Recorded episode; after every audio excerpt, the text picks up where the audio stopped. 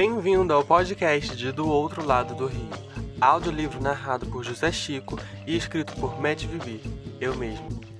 Embarque nessa aventura de Oscar, agora com José Chico. Presas e predadores. Meu coração se aquece com um pouco de acolhimento que recebi nesse lugar. E eu entendo, pode ser bom tentar me aproximar. Então que me levanto e fico de frente ao tal armário, que é de madeira bem clara.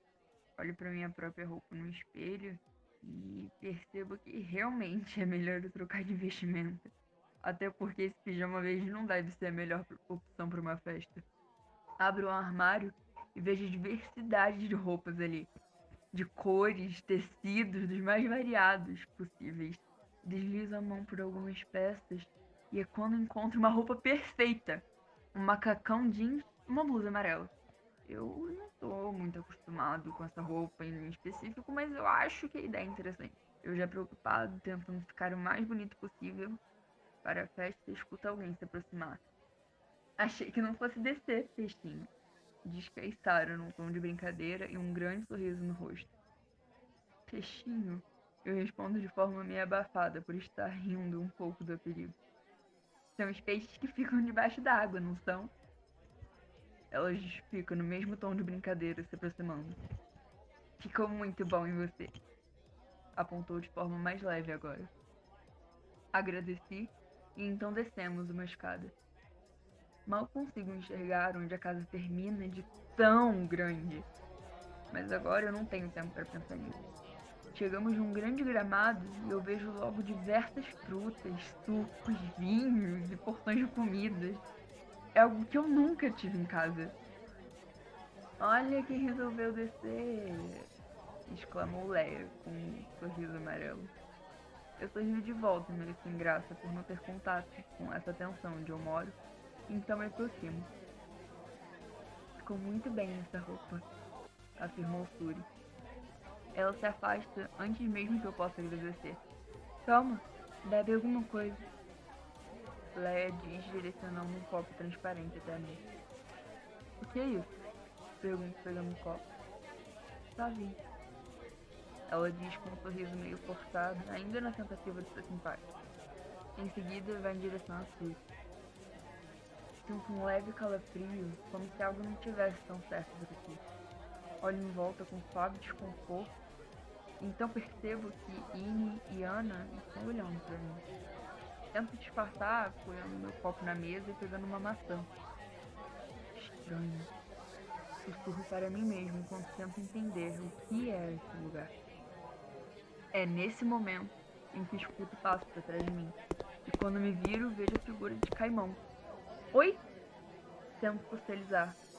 Afinal, ele não me pareceu muito aberto inicialmente. Oi. Ele me responde meio frio enquanto pega uma pera. Oscar, né? Prazer.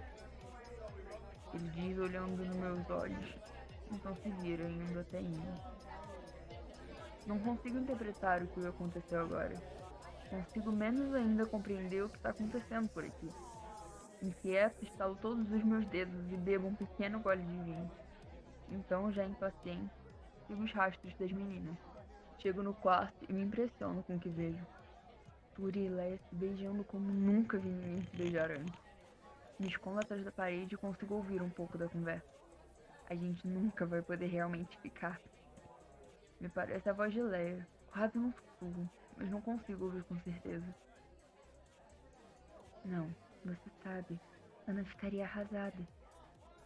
Diz a outra voz calma, com clareza, provavelmente sendo de Suri. A gente poderia até sair daqui. Léo dá a ideia. E perder tudo que conseguimos? Suri diz uma risada sem graça. O silêncio reina por alguns minutos. E é quando eu escuto o passo. Tendo poucos segundos para fingir que estou chegando agora e que não sei de nada. Já vai dormir? Léa pergunta a mim com um grande sorriso mas eu consigo notar a maquiagem borrada e mal corrigida que as lágrimas deixaram. Já sim, eu, eu estou com muito sono. Boa noite para todos vocês. Digo com a voz baixa e trêmula, entrando no quarto. Elas saem e eu troco minha roupa, logo deitando na cama que estava antes. Então, Leia tem um caso com Fury e tem um caso com Ana?